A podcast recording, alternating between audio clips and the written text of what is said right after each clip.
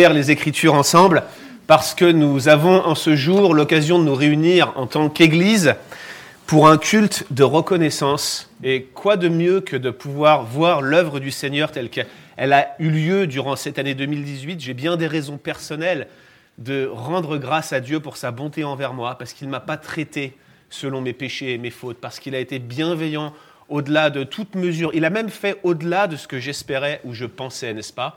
Et je crois que chacun individuellement, nous aurions des, nous aurions des occasions de nous réjouir ensemble.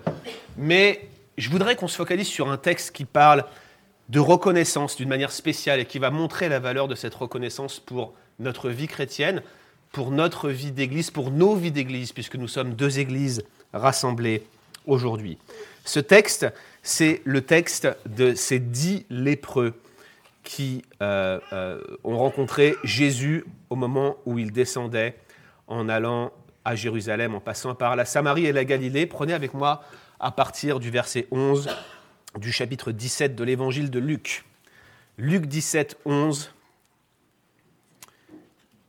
Jésus, se rendant à Jérusalem, passait entre la Samarie et la Galilée. Et comme il entrait dans un village, dix lépreux vinrent à sa rencontre et se tenant à distance, ils élevèrent la voix et ils dirent Jésus, Maître, aie pitié de nous. Dès qu'il les eut vus, il leur dit Allez vous montrer au sacrificateur. Et pendant qu'ils y allaient, il arriva qu'ils furent guéris. L'un d'eux, se voyant guéri, revint sur ses pas, glorifiant Dieu à haute voix. Il tomba sur sa face aux pieds de Jésus et il lui rendit grâce. C'était un samaritain. Jésus, prenant la parole, dit les dix n'ont-ils pas été guéris et les neuf autres, où sont-ils? Ne s'est-il trouvé que cet étranger, ce samaritain, pour revenir et donner gloire à Dieu? Puis il lui dit, Lève-toi, ta foi t'a sauvé. Prions un instant. Seigneur, nous voulons nous souvenir aujourd'hui de toutes tes bontés que tu as manifestées l'année précédente et même tous les jours de notre vie, parce que tu nous as gardés, parce que tu as été avec nous. Et nous voulons méditer ensemble sur cette reconnaissance pour que ta grâce nous soutienne, nous relève, nous fasse du bien et nous conduise une nouvelle fois aujourd'hui à nous confier en toi dans tous les aspects de notre vie. Au nom de Jésus-Christ. Amen. Alors ce miracle de Jésus, finalement, il n'est pas si impressionnant. Il ne s'agit pas d'une création de pupille, comme dans l'évangile de Jean au chapitre 9, vous savez, cet homme qui était aveugle de naissance. Il ne s'agit pas non plus d'une résurrection, comme dans l'épisode de la fille de Jérus, Matthieu chapitre 9. Donc rien de très euh, concret pour nous, juste une petite guérison au passage que Jésus fait sur le bord du chemin. Mais dans ce texte, Jésus nous offre une leçon très importante et que vous soyez pleinement engagé dans votre vie avec Christ ou, ou que vous soyez simplement ici en visite, peut-être même c'est la première fois que vous fréquentez une église évangélique, eh bien cette histoire a quelque chose à nous apprendre et j'aimerais relever quelques points, quelques enseignements que cette histoire peut nous enseigner. Considérez tout d'abord la situation de Jésus au moment où ce miracle se produit. Et sa situation, elle est la suivante. Il descendait à Jérusalem. Alors, c'est un peu compliqué pour les commentateurs de savoir exactement ce qu'il faisait ou pourquoi il redescend à ce moment-là précis. Il y a, une petite, euh, euh, pas une incohérence, mais un silence sur le travail de, Jésus à ce moment-là. Mais il venait d'avoir, ça on le sait, un long ministère dans le nord du pays. Et en fait, il descend, il redescend en longeant la frontière de deux sous-régions euh, de, de, ce territoire d'Israël à l'époque. Et il descend vers la capitale, vers la ville de David. Or, nous, nous savons bien pourquoi il descendait. Nous venons de fêter Noël, qui est l'incarnation de Jésus-Christ. Bientôt, dans quelques mois, nous aurons la Pâque et nous savons que Jésus descendait pour mourir. Il descendait pour aller être crucifié sur une croix pour le pardon des péchés de ceux qui allaient croire en lui. Il descendait pour sa mort à la croix et l'ensemble de son ministère a pour point focal, point central, cette mort et cette résurrection qui va avoir lieu quelques semaines plus tard au moment où il descend dans ce chemin, entre Jérusalem, dans ce chemin vers Jérusalem entre la Samarie et la Galilée. Et, croyez bien une chose, et c'est ça que je veux souligner, c'est que cette guérison, cette guérison miraculeuse d'un lépreux, elle doit être comprise dans cette perspective de la croix qui allait arriver quelque temps plus tard. Deuxième remarque, considérez ces dix lépreux qui s'approchent de Jésus. Tout d'abord, notez que ce n'est pas Jésus qui les remarque en premier, mais ce sont les lépreux qui s'approchent de lui quand il arrive. Ils étaient du village, le village n'est pas mentionné, à croire que ce n'était pas réellement important, mais ils étaient lépreux. Alors pour rappel, il faut que je, vous, que je, souligne ce que la Bible appelle des lépreux, parce que nous, nous avons une définition très médicale de la lèpre, qui est une maladie bien identifiée, mais à l'époque de Jésus, la lèpre désigne un ensemble de maladies qui ont des manifestations cutanées. Et oui, j'utilise ce mot, n'est-ce pas, parce que je suis marié à un médecin, j'essaye de faire bonne impression devant elle. En fait, il s'agit de problèmes de peau plus ou moins graves qui étaient réputés contagieux et qui pouvaient avoir un impact sur votre manière de vivre dans la communauté. C'était moche, ça se voyait sur votre peau, peut-être vous perdiez des parties de votre corps, et surtout, tout le monde pensait, à tort ou à raison, que le style de maladie que vous aviez et qui se voyait ainsi était contagieux. Alors du coup, ces lépreux, ils vivaient à l'isolement, en dehors du village, et de fait, c'était comme des marginaux, vous voyez.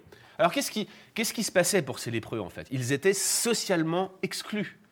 Personne ne voulait s'approcher d'eux. Vous avez un exemple dans le ministère d'Élysée, où ce sont des lépreux qui vont annoncer la délivrance de la ville face aux Syriens. Pourquoi? Parce qu'ils vivaient en dehors des murs. Vous aviez un siège, la ville était entourée de murs, et les armées qui l'entouraient avaient les lépreux en face d'eux, parce que même en temps de siège, on ne laissait pas les lépreux rentrer dans la ville. Ils étaient à l'isolement. Et si je peux vous donner une comparaison avec un exemple de votre vie, peut-être pas de tous les jours, mais votre vie courante, pensez à cet insecte qu'un jour vous avez retrouvé, ce, long scolopendre dans votre chambre qui vous a dégoûté et que vous vous êtes empressé d'écraser.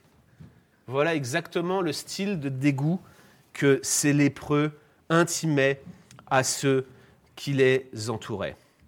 Mais ces lépreux, eux, ils savaient qui était Jésus. Ils euh, s'approchent de lui, ils l'appellent par son nom et ils le nomment maître. Apparemment, leur exclusion sociale ne les a pas empêchés de connaître qui est Jésus. Ils se sont approchés de lui et ils se tournent vers lui. Donc on voit que ces lépreux, dans toute leur souffrance, dans toute leur exclusion, dans toute leur douleur, ils cherchent Jésus. Maintenant, considérez le rapport de Jésus à cette lèpre. C'est clair, c'est ce que je vous disais, personne ne voulait qu'un lépreux s'approche de lui. Il y avait des risques importants de contagion, et on pourrait en parler pendant des heures. Il y avait aussi cette impureté rituelle qui découlait de la lèpre. Si quelqu'un touchait un lépreux, il devenait lui-même contaminé, il risquait d'être contaminé, il devait être mis sous une forme de quarantaine pendant plusieurs jours et ne contacter personne. Mais Jésus, lui, qu'est-ce qu'il fait? Il les laisse s'approcher. Ils viennent à lui, il ne les repousse pas, il ne s'éloigne pas. Et regardez bien, ces lépreux ne demandent pas directement la guérison, ils parlent de miséricorde, à croire qu'ils connaissaient vraiment ce que Jésus était en train de faire, son pouvoir particulier.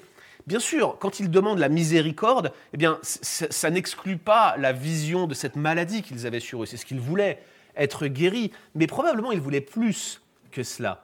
Et certainement, ça, ça se référait à leur situation sans espoir. Mais ce Jésus-là, en fait, qui a fait tellement de miracles dans le Nord, dont ils ont certainement entendu parler, est-ce que ça ne serait pas finalement le dernier espoir de personnes socialement exclues, déphasées et décalées comme un tel homme? C'est ce qu'ils semblent croire. Alors qu'ils le voient passer, ils saisissent cette occasion. Et alors qu'on a vu dans de nombreux miracles voir Jésus commander à la maladie ou déclarer la guérison, voyez, faire ce genre de parole d'autorité qui, qui va instantanément guérir celui qui était l'objet de la, bénédiction de Jésus, on voit ici qu'il leur dit Allez vous montrer au sacrificateur? Alors, pourquoi est-ce qu'il leur dit ça? Bah, Tout d'abord, il faut noter que les sacrificateurs, en fait, c'était euh, ceux qui devaient inspecter qu'une guérison de la lèpre avait bien eu lieu, parce que les guérisons de la lèpre arrivaient, c'était codifié dans la loi. Et lorsque vous étiez guéri, vous alliez vous faire inspecter par le souverain sacrificateur. Et lorsqu'il vous déclarait pur, ce souverain sacrificateur, eh bien, vous étiez non seulement guéri, mais en plus de ça, vous étiez réintégré socialement. Fini l'exclusion, fini le rejet, vous reveniez dans la communauté, c'était fini la disgrâce, en quelque sorte. Ça nous montre que, d'une part, Jésus ne s'oppose pas aux prescriptions de la loi en la matière, au contraire, il cherche à, les conforter. Mais en plus de cela, il leur dit directement d'aller agir comme s'ils étaient déjà guéris. Et ce qui est vraiment frappant, c'est que ces lépreux ne semblent pas contester, ne semblent pas réclamer, ne cherchent pas à avoir un miracle instantané, mais par la foi, ils se mettent en route, et alors qu'ils sont encore en chemin pour aller se montrer au souverain sacrificateur, ils se retrouvent guéris. Et la raison pour laquelle je veux souligner ce point dans le texte, c'est qu'il me semble qu'ici, leur foi, elle est, euh, elle est manifeste. Ils ont espéré contre toute espérance et ils ont obéi à la parole de Christ avant même que la guérison soit opérée.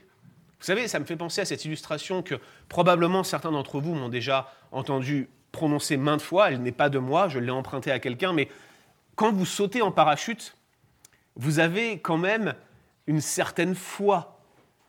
Il faut que vous ayez la foi que le parachute va s'ouvrir, n'est-ce pas? Donc vous faites confiance à à celui qui a conçu le parachute, à celui qui a préparé le parachute pour votre saut. Mais ce que j'ai l'habitude de dire souvent, c'est que la foi, c'est comme si Dieu vous disait saute et je t'envoie le parachute après. Mais c'est un peu ce que Jésus fait ici, n'est-ce pas? Il leur dit va te montrer au sacrificateur et peut-être qu'en route tu seras guéri, n'est-ce pas? Et c'est ce qui se passe. Ils y vont. Ils croient à la parole du Maître et alors qu'ils se dirigent vers le sacrificateur, ils sont guéris. Belle histoire, n'est-ce pas? Sauf que ce n'est pas le point de l'histoire. Parce qu'il nous faut maintenant considérer le manque de reconnaissance de l'écrasante majorité de ces lépreux. Seul un seul de ces lépreux qui constate sa guérison, qui exulte de joie, qui, glorifie Dieu à haute voix, seule une seule personne qu'on le voit faire ça, celui-ci seulement s'en revient vers Jésus sans même avoir fait certifier sa guérison au souverain sacrificateur. Les autres, ils vont jusqu'au bout du périple, ils vont devant le souverain sacrificateur, ils vont pour se montrer à lui. Mais lui, il avance, il voit qu'il est guéri, et au lieu d'aller se faire certifier, qu'est-ce qu'il fait? Il tombe à genoux, il glorifie Dieu, et il revient en hâte vers Jésus pour lui rendre grâce. Regardez le verset 16. Il tombe sur sa face au pied de Jésus et il montre ainsi qu'il voit en Jésus plus qu'un homme, plus qu'un prophète. Il rend grâce à Jésus comme il l'a fait avec Dieu lorsqu'il était en chemin. Regardez la perception de ce lépreux. Il a bien compris à qui il avait affaire. Et le fait même qu'il fasse demi-tour et qu'il fasse en priorité cet acte de glorification et de reconnaissance envers Jésus, cela nous montre que pour cet homme, la reconnaissance envers Dieu était même prioritaire sur sa réintégration sociale. Mais Luc ici nous donne une précision encore plus importante.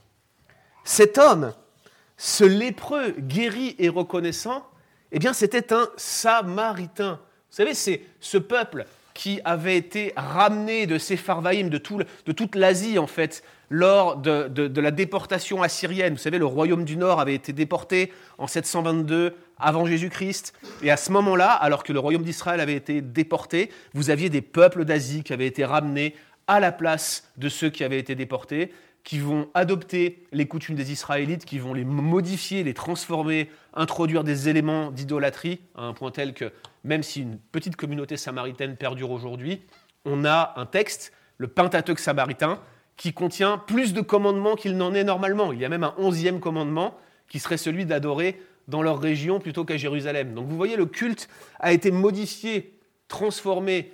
Ils haïssaient les Juifs. Et les Juifs les haïssaient. Et ça nous montre une chose, c'est qu'en temps normal, si les Juifs et Samaritains n'avaient que très peu d'interactions, imaginez juste l'horreur et le niveau d'abaissement de ces lépreux qui, dans leur misère, se retrouvaient tous ensemble. Alors qu'ils ne s'adressaient même pas la parole, qu'ils ne vivaient pas dans les mêmes villes, qui s'éloignaient radicalement les uns des autres, au moment de leur détresse et au moment où ils étaient le plus en difficulté, ils se retrouvaient à rester ensemble. On voit bien ce niveau d'abaissement-là. Et il aurait été légitime de penser, pour les premiers lecteurs, probablement des gens d'arrière-plan juifs, aux sympathisants, en tout cas à la fois juives, de se dire que les Samaritains, eh bien finalement, euh, ça aurait été eux qui n'auraient pas été reconnaissants à un miracle de Jésus le Juif, n'est-ce pas? Mais c'est l'inverse qui se produit. Et d'ailleurs, Jésus s'en étonne. Ne s'est-il trouvé que cet étranger pour revenir et donner gloire à Dieu? La reconnaissance de cet homme, chers amis, n'a ni frontières, ni nationalité. Ce n'est pas ceux qui ont grandi sur les bancs de l'Église qui peuvent se targuer d'être davantage reconnaissants de ceux qui se sont convertis tardivement. Il y a une bonne leçon ici pour nous qui sommes rassemblés. Peut-être vous avez mené une vie bien plus normale que certains de ceux qui se sont convertis récemment et qui ont encore beaucoup de bazar à mettre en ordre dans leur vie, n'est-ce pas? Mais lequel d'entre vous ce matin peut témoigner d'une profonde reconnaissance à Christ pour ce qu'il a fait dans sa vie Enfin, considérez finalement l'importance de la reconnaissance dans votre propre vie chrétienne. Et je crois, à mon sens, que c'est ici le point d'orgue de toute cette histoire.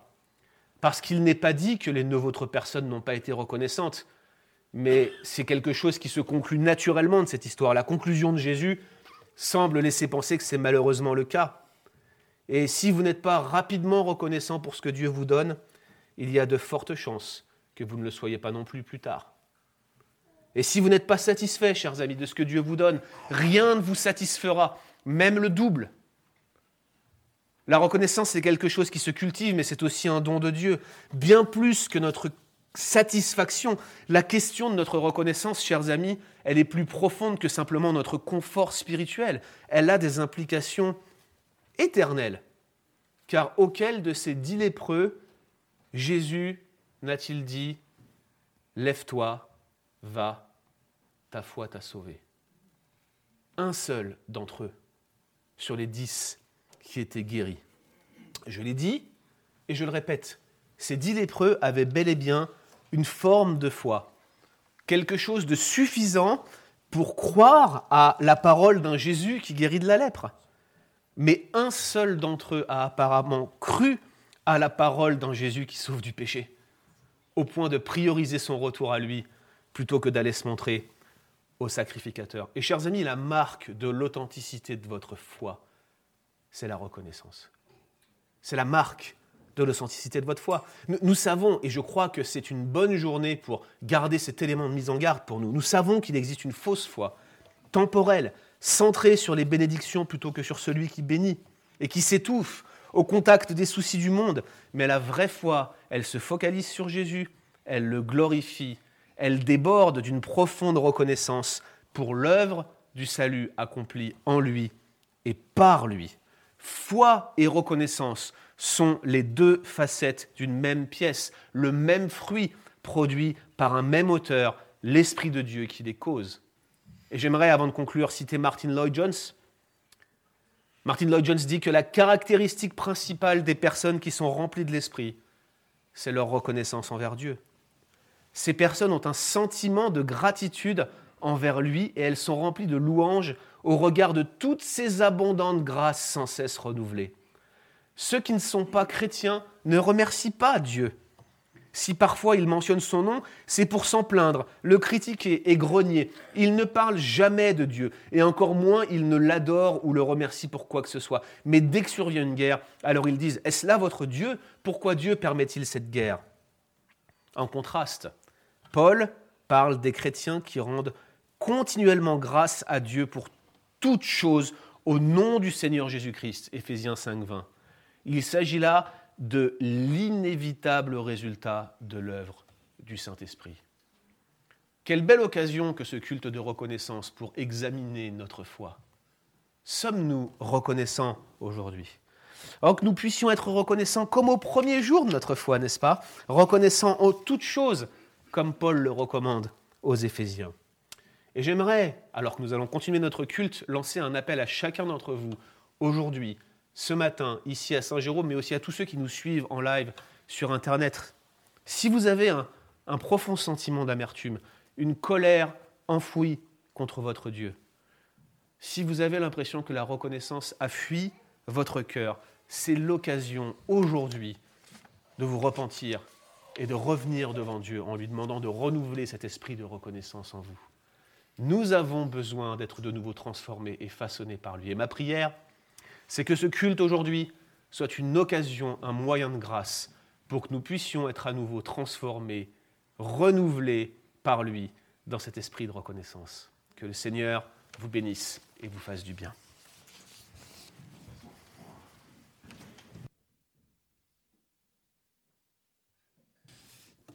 Merci beaucoup, Guillaume.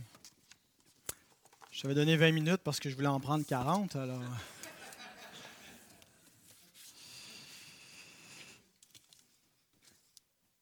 Alors, c'est, une première hein, d'avoir euh, deux messages, pas pour le prix d'un, parce qu'on va tous les deux avoir notre salaire. Donc, deux messages pour le prix de deux, deux petits messages pour le prix d'un message régulier. Euh, Guillaume nous a présenté l'exemple d'un, d'un homme reconnaissant, un homme qui a été au bénéfice de la grâce de Dieu, et on voit son exemple de reconnaissance. J'aimerais qu'ensemble, on termine ce message sur la reconnaissance en examinant la reconnaissance elle-même telle qu'elle nous, est décrite dans le psaume 116, si vous voulez tourner vos Bibles dans cette section d'écriture, le psaume 116. La reconnaissance est une des attitudes de cœur les plus agréables.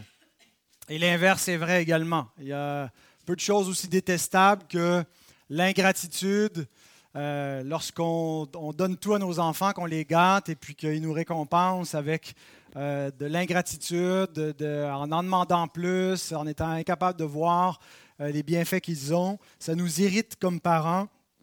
Et quand ce n'est pas seulement dans notre rôle de parents, quand on le vit avec nos frères, nos sœurs, qu'on a l'impression que les autres devraient manifester de la reconnaissance, mais qu'il y a, un manque de reconnaissance, c'est une, une attitude de cœur qui peut être blessante, frustrante. Et la reconnaissance, euh, au contraire, apporte beaucoup de joie. Elle euh, engendre la reconnaissance aussi des autres. Euh, c'est non seulement une belle attitude de cœur qu'on devrait souhaiter avoir, c'est même un commandement pour les chrétiens. La parole de Dieu nous commande comme chrétiens d'être reconnaissants à différents endroits. Colossiens 3.15, 1 Thessaloniciens 5.18 où nous sommes commandés même d'être reconnaissants pour nos épreuves, pour toutes choses, non seulement pour ce qu'on considère comme des bénédictions directes, mais pour ce qui indirectement va produire une bénédiction après euh, de la souffrance. Alors pour cela, il faut apprendre. Ce n'est pas euh, une attitude de cœur qui est naturelle en raison de notre dépravation. Euh, il faut se discipliner, il faut apprendre la reconnaissance et il faut combattre peut-être la position qui tend à être un peu par défaut, l'ingratitude ou la frustration dans nos vies. Alors, il faut se discipliner pour la reconnaissance. Et mes enfants, si vous voulez que je sois reconnaissant de vous, je vous ai à l'œil et je vous considère d'arrêter de distraire, n'est-ce pas? Merci. Alors, maintenant, on va lire le texte du psaume 116. J'aime l'Éternel, car il entend ma voix mes supplications, car il a penché son oreille vers moi, et je l'invoquerai toute ma vie. Les liens de la mort m'avaient environné, et les angoisses du séjour des morts m'avaient saisi. J'étais en proie à la détresse et à la douleur, mais j'invoquai le nom de l'Éternel. Ô Éternel, sauve-moi, sauve mon âme. L'Éternel est miséricordieux et juste. Notre Dieu est plein de compassion. L'Éternel garde les simples. J'étais malheureux et il m'a sauvé. Mon âme, retourne à ton repos, car l'Éternel t'a fait du bien. L'Éternel sur la terre des vivants. Pardon, j'ai sauté une ligne. Oui, tu m'as délivré, mon âme de la mort, mes yeux des larmes, mes pieds de la chute. Je marcherai devant l'Éternel sur la terre des vivants. J'avais confiance lorsque je disais, je suis bien malheureux. Je disais dans mon angoisse, tout homme est trompeur. Comment rendrai-je à l'Éternel tous ses bienfaits envers moi? J'élèverai la coupe des bénédictions et j'invoquerai le nom de l'Éternel. J'accomplirai mes vœux envers l'Éternel en présence de tout son peuple. Elle a du prix aux yeux de l'Éternel la mort de ceux qui l'aiment. Écoute-moi, ô Éternel, car je suis ton serviteur. Ton serviteur, fils de ta servante, tu as détaché mes liens. Je t'offrirai un sacrifice d'action de grâce. J'invoquerai le nom de l'Éternel, j'accomplirai mes vœux envers l'Éternel en présence de tout ton peuple, de tout son peuple. dans les parvis de la maison de l'Éternel, au milieu de toi, Jérusalem. Louez l'Éternel. Que le Seigneur puisse bénir sa sainte parole qui vient d'être lue, que j'exposerai brièvement en trois mots. Le premier, c'est le mot de la reconnaissance, l'amour. Deuxièmement, c'est la raison suprême de la reconnaissance, la grâce. Et troisièmement, c'est l'expression constante de la reconnaissance, l'adoration. L'amour, la grâce, l'adoration. Alors le premier mot que l'on voit dans ce psaume, c'est un mot qui exprime l'amour envers l'Éternel. J'aime l'Éternel. Le psalmiste dira deux psaumes plus loin, au psaume 118, verset 2, Je t'aime, ô Éternel. Non seulement il exprime son amour à la troisième personne, j'aime l'Éternel, mais directement à Dieu, à la deuxième personne, en s'adressant à lui, je t'aime, ô Éternel. Vous savez, nous, les réformés, les réformés baptistes, on a tendance à mettre l'emphase sur la souveraineté divine, sur la sainteté de Dieu, sur la gloire de Dieu. Et généralement, notre réponse, la réponse humaine vis-à-vis de ces attributs divins, on ne pense pas premièrement à l'amour. On va penser à la crainte de Dieu, au respect que l'on doit à, à, Dieu. Calvin, tu vas te prendre, tu vas t'en aller de l'autre côté maintenant. Michael, tu vas venir t'asseoir juste ici, s'il vous plaît. Maintenant. Michael? Allez, merci beaucoup. Alors, désolé de devoir faire ça devant, devant vous, mais les enfants, vous avez été avertis. Alors, on pense souvent à, d'autres attitudes de cœur que l'amour euh, en premier lieu euh, quand on, met l'emphase sur la sainteté euh, divine. Mais notre reconnaissance envers Dieu n'est pas complète si nous ne pouvons pas l'exprimer par l'amour, par de l'amour envers Dieu, par de l'affection envers notre Seigneur. Il y a la place certainement pour la crainte de Dieu, pour la révérence envers Dieu euh, et, pour tout cela, mais dans notre, notre adoration de Dieu et notre reconnaissance pour Dieu doit se trouver l'amour, l'affection. J'aime l'Éternel. Je t'aime, Éternel. Et c'est parfois difficile pour nous, comme c'est difficile de dire, d'exprimer verbalement à nos enfants, parfois à nos proches, aux gens qu'on aime, de leur dire, je t'aime. C'est un mot qui est difficile à dire. Hein? Eh, Michael, je t'aime. Calvin, je t'aime. Je viens de vous reprendre. Les Baptiste aussi et tous mes, tous mes enfants. Et vous tous, je vous aime. On a de la difficulté à l'exprimer, à dire ce petit mot. Et on a de la difficulté souvent à le dire également à notre Dieu. Je t'aime, ô Éternel. Et c'est ce que le psalmiste nous apprend ici. En fait, c'est l'accomplissement de la loi. Tu aimeras le Seigneur ton Dieu de toute ta pensée, de toute ta force, de toute ton âme. C'est le plus grand commandement. Et lorsqu'on devient enfant de Dieu, il est censé être accompli dans nos cœurs. La loi est accomplie en nous et par l'Esprit de Dieu, nous avons un cœur nouveau pour exprimer de l'amour pour Dieu et être capable de lui dire que nous l'aimons. Paul nous dit même que si quelqu'un n'aime pas le Seigneur, qu'il soit anathème dans 1 Corinthiens 16, 22. L'amour pour Dieu n'est pas quelque chose que nous avons généré nous-mêmes. C'est l'amour de Dieu pour nous, l'amour que Dieu a envers nous, qui a suscité dans nos cœurs de l'amour envers Dieu. L'amour que Dieu a pour nous a provoqué en nous de l'amour pour Dieu. Si nous n'aimons pas Dieu, c'est que nous n'avons pas connu Dieu, car Dieu est amour. Si nous avons connu l'amour de Dieu tel qu'il l'a révélé en son Fils, ça a nécessairement produit de l'amour dans nos cœurs pour Dieu. Alors, bien aimés, Examinez vos cœurs en ce moment. Y a-t-il quelque chose qui ressemble un tantinet à de l'amour pour Dieu, à de l'affection, à de l'attachement envers votre Dieu? C'est difficile d'aimer quelqu'un qu'on ne voit pas.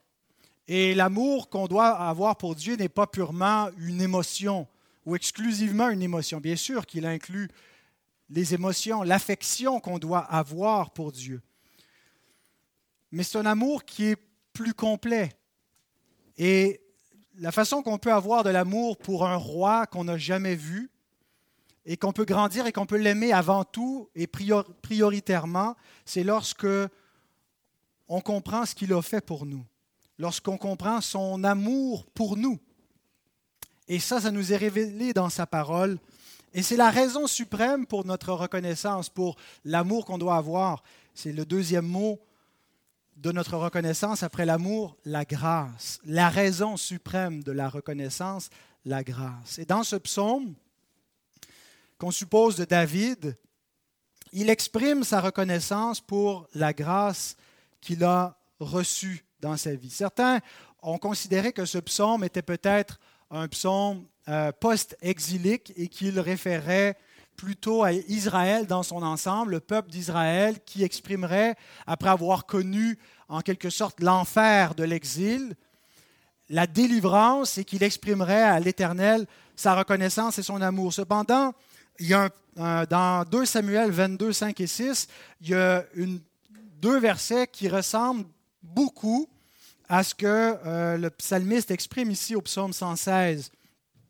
Et le contexte, c'est lorsque l'Éternel eut délivré David de la main de tous ses ennemis, de Saül et des Philistins, et qui est un moment d'accalmie après de longues luttes et des périples euh, qui ont été difficiles dans, euh, jusqu'à son, à, ascension sur le trône d'Israël. Et donc peut-être c'était le contexte de ce psaume. Mais le point, c'est que David, c'est après avoir vécu un salut temporel, après avoir été délivré d'une mort quasi certaine à certains moments de, son existence, et la main de Dieu, dans, dans une providence extraordinaire, le secourut et le délivré. Et il exprime toute sa reconnaissance à ce moment-là.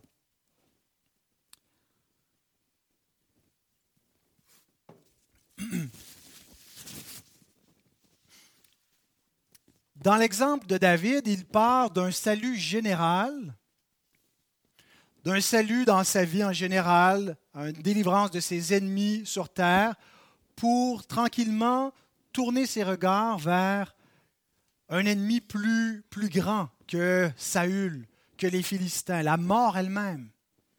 David entrevoit la perdition au travers de ses souffrances terrestres et on est transporté d'un salut temporel vers un salut éternel. Un salut d'un secours de Dieu dans ces circonstances terrestres où lui est révélé un salut céleste, éternel. On passe du général au spécifique. Les liens de la mort m'avaient environné et les angoisses du séjour des morts m'avaient saisi au verset 4, Mais j'invoquai le nom de l'Éternel. Ô Éternel, sauve mon âme, sauve ma vie. Au verset 8, Oui, tu as délivré mon âme de la mort, mes yeux des larmes, mes pieds de la chute.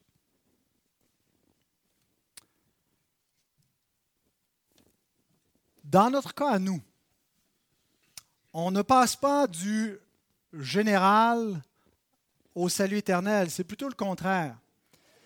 Notre reconnaissance est d'abord pour le salut en Jésus-Christ. Le salut qui nous apporte la vie éternelle. Le salut qui nous délivre de la mort.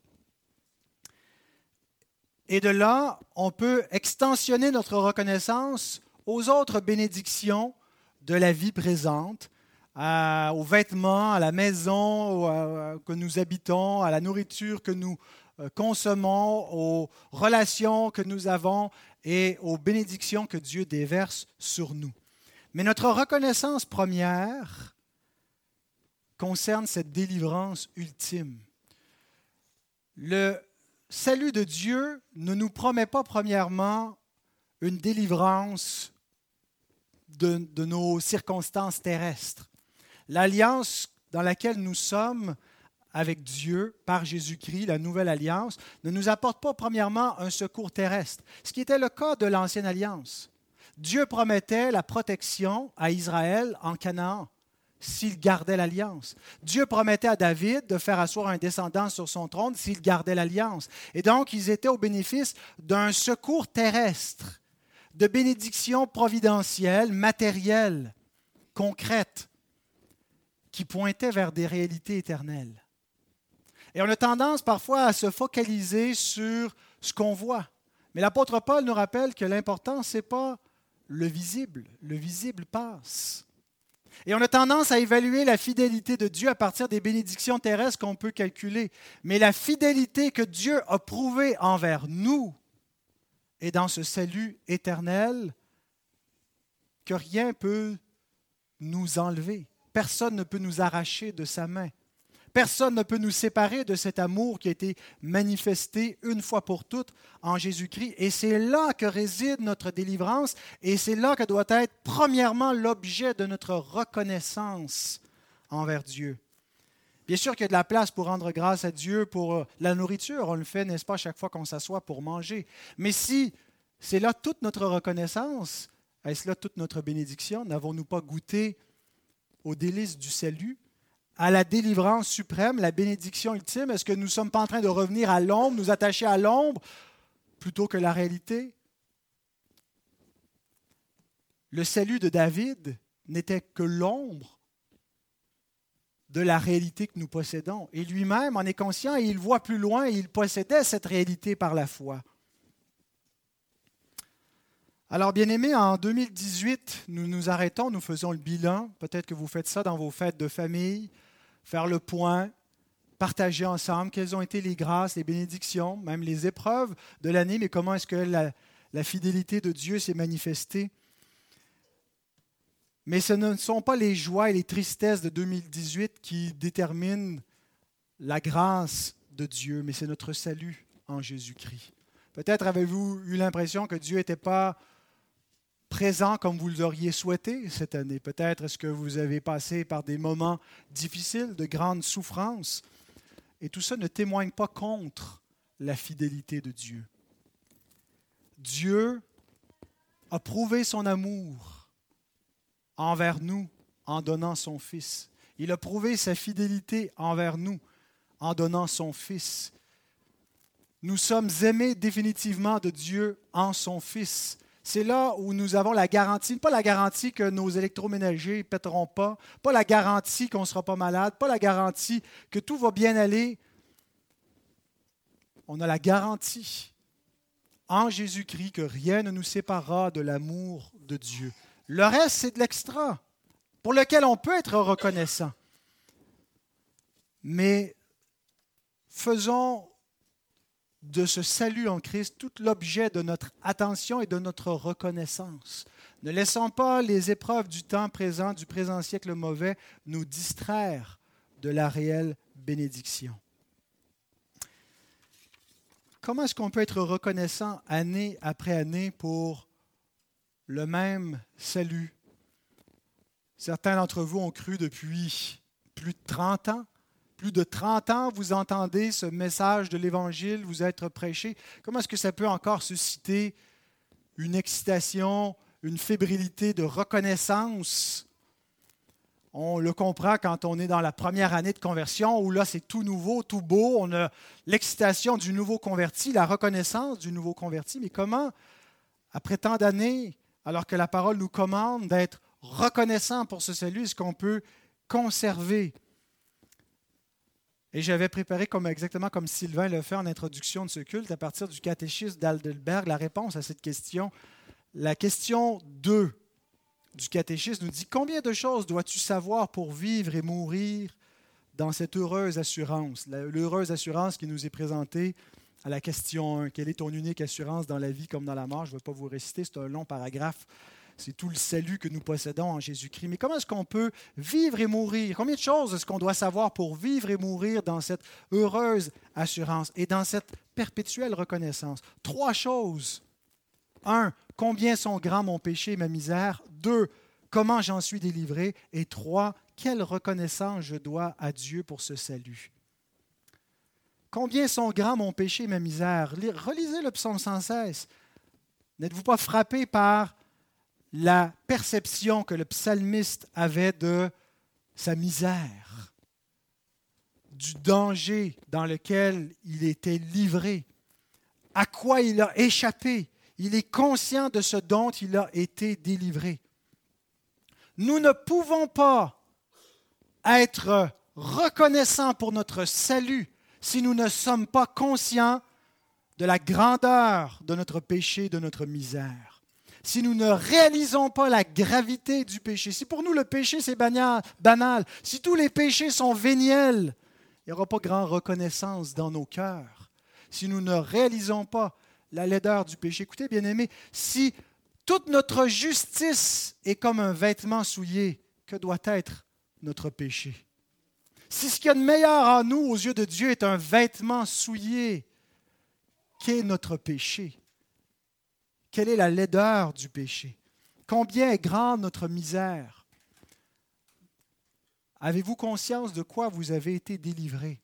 Peut-être vous dites, non, je n'étais pas, même avant de connaître le Seigneur, j'avais relativement une bonne vie.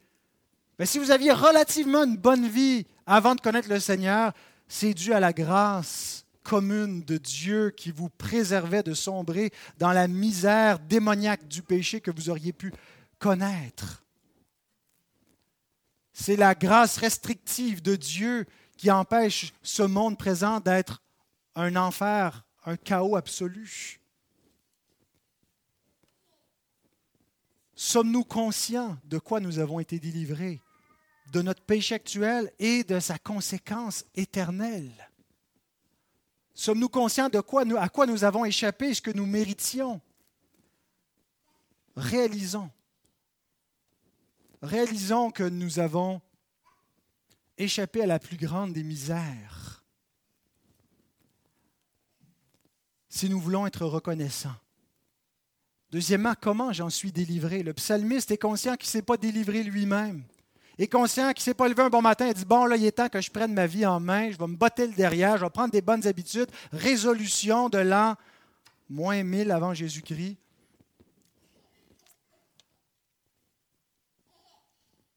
Il est reconnaissant pour le secours de l'Éternel, la grâce ponctuelle de Dieu qui l'a délivré.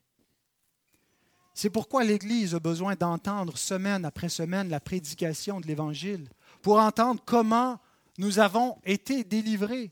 Jésus a dit, faites ceci en mémoire de moi parce que nous tendons à l'oublier. Paul dit, je ne me lasse pas de vous répéter les mêmes choses, c'est salutaire. Nous avons besoin d'entendre et de réentendre la prédication de l'Évangile. Même si nous connaissons Jean 3,16, même si nous connaissons comment on est justifié par la foi seule, par la grâce seule, l'Église a besoin d'entendre l'Évangile pour pouvoir être reconnaissante de son salut, pour comprendre pleinement la délivrance et comment elle est venue. Et troisièmement, quelle reconnaissance je dois à Dieu pour ce salut? Et c'était notre troisième et dernier mot, l'expression constante de la reconnaissance, l'adoration. J'invite à rafraîchir votre attention. Hein, quand il y, a un, peu de bruit, on essaie d'en faire abstraction, on se reconcentre. Le verset 12 nous dit, Comment rendrai-je à l'Éternel tous ses bienfaits envers moi? Il pose la question, comment est-ce que je pourrais exprimer ma, reconnaissance envers Dieu? Comment est-ce que je peux lui rendre? Je ne peux pas rendre à Dieu ce salut. Je ne peux pas lui remettre ce que je lui dois. Je vais toujours être en dette envers Dieu. Mais ça ne veut pas dire que parce que je ne pourrai jamais lui remettre que je ne ferai rien. Il répond à sa propre question, verset 13. J'élèverai la coupe des délivrances et j'invoquerai le nom de l'Éternel. Verset 17, je t'offrirai un sacrifice d'action de grâce et j'invoquerai le nom de l'Éternel. J'accomplirai mes vœux envers l'Éternel en présence de tout son peuple dans les parvis de la maison de l'Éternel, au milieu de toi, Jérusalem. Louez l'Éternel. Alléluia. Louez l'Éternel. Il y a une seule réponse appropriée pour ceux qui ont été au bénéfice de cette délivrance et de ce salut, c'est l'adoration. La seule réponse appropriée pour ceux qui ont goûté la grâce de la délivrance, la grâce du salut, ceux qui peuvent s'identifier avec ce psalmiste, qui sont conscients, qui étaient au gouffre, qui allaient sombrer éternellement dans le gouffre de la mort, mais qui ont été secourus, qui ne se sont pas délivrés eux-mêmes, que Dieu leur a fait miséricorde et grâce. Quelle est la réponse? Ils doivent l'adorer. Et c'est spécifiquement une des raisons pourquoi Dieu s'est fait un peuple, pour chanter perpétuellement les louanges de sa grâce. Il nous a rachetés afin que nous célébrions la louange de sa grâce. C'est ce que nous faisons le dimanche matin. Nous nous réunissons dans la grande assemblée parce que Dieu nous adresse une sainte convocation à nous, sa sainte Église. Il nous assemble et nous participons à un énorme concert universel. Sur toute la terre en ce moment, il y a des millions de rachetés qui sont réunis au nom du Seigneur Jésus pour adorer le Père du Seigneur Jésus. Ils sont réunis avec l'assemblée des premiers-nés dans les cieux et on part à cette adoration spirituelle et céleste. Et c'est notre privilège d'être ici. Nous venons pas en rechignant, avec, une attitude frustrée, nous venons avec plein de reconnaissance. Nous venons avec un sentiment de, privilège d'être au milieu de l'assemblée des premiers-nés pour rendre grâce à Dieu et louer sa bonté envers nous, pour déclarer par nos chants, par nos prières, par notre, euh, notre écoute active la parole de Dieu combien il est bon, combien il est miséricordieux et nous l'adorons ainsi. Alors bien aimé, le dimanche matin, c'est plus qu'un devoir. Ce n'est pas simplement un devoir religieux, quand nous venons en assemblée, nous accomplissons un des buts de notre destinée. Nous faisons une des choses les plus nobles et les plus élevées pour, pour lesquelles nous avons été créés et rachetés. Adorer Dieu. Et nous ne, parviendrons jamais à un moment où nous aurons dit le merci définitif. Ça y est, j'ai dit merci, c'est terminé. Ah, des fois, quand quelqu'un se confond en merci, on, est lancé, on est c'est beau, arrête, merci, j'ai compris, ça, va. Parce qu'il y a une limite dans, la reconnaissance qu'on peut devoir à un homme, il y a une finitude, mais dans la reconnaissance qu'on doit à Dieu, c'est infini. C'est pour ça que nous allons passer l'éternité dans une adoration et une gratitude. Et nous pouvons déjà commencer sur terre cette communion et cette adoration. Nous le faisons individuellement dans le lieu secret, en famille, et d'une manière toute spéciale lorsque l'Église est réunie et que Dieu est au milieu de nous, selon les ordonnances de sa parole. Offrons donc cette reconnaissance perpétuelle. Apportons sans cesse le sacrifice d'action de grâce des victimes spirituelles à Dieu qui lui sont agréables par Jésus-Christ. Car il est écrit dans le psaume 33, verset 1, La louange sied aux hommes droit. Et il n'y a que les justes qui adorent ainsi, que ceux qui ont été justifiés, que ceux qui ont connu cette grâce. Alors je répète, le premier mot de la reconnaissance, l'amour. La raison suprême de la reconnaissance, la grâce. L'expression constante de la reconnaissance, l'adoration. Prions. Nous te bénissons, Seigneur, parce que nous avons entendu aujourd'hui ta parole. Nous avons vu, Seigneur, dans ces lépreux, nous nous sommes vus nous-mêmes, des impurs, qui étaient exclus, exclus de ton peuple, qui n'avaient point droit de citer dans ton royaume. Et au contact de ton Fils, nous avons été purifiés de cette lèpre spirituelle du péché. Et Seigneur, nous voulons ressembler à ce Samaritain, cet étranger nous étions des gens du dehors, des étrangers nous-mêmes. Nous voulons, Seigneur, venir au pied du Fils pour lui rendre grâce. Oh, nous nous reconnaissons dans ces paroles de David. J'aime l'Éternel, il entend ma voix, la voix de mes supplications. Oh Dieu, tu as penché ton oreille vers nous, alors que nous ne t'invoquions point, Seigneur. Tu nous as répondu, tu t'es fait trouver par des hommes et des femmes qui ne te cherchaient point, parce que toi, tu nous cherchais.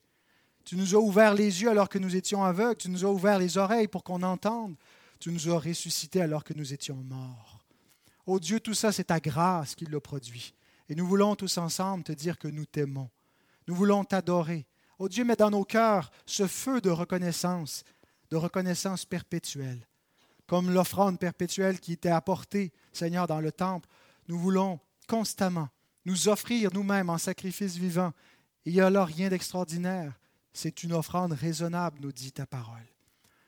Ô Dieu, nous te prions de l'agréer par Jésus-Christ. Et c'est par lui que nous te rendons grâce. C'est par lui, Seigneur, que nous voyons ton amour et ta bonté pour nous. Et c'est en lui, Seigneur, que tu nous as aimés, que tu as produit dans nos propres cœurs de l'amour pour toi. Reçois, Seigneur, notre louange. Nous avons confiance en toi, Seigneur, en cette fin d'année et à l'aube de la nouvelle année, pour tout ce qui s'en vient pour nous, sachant que rien ne nous séparera de ton amour. Amen.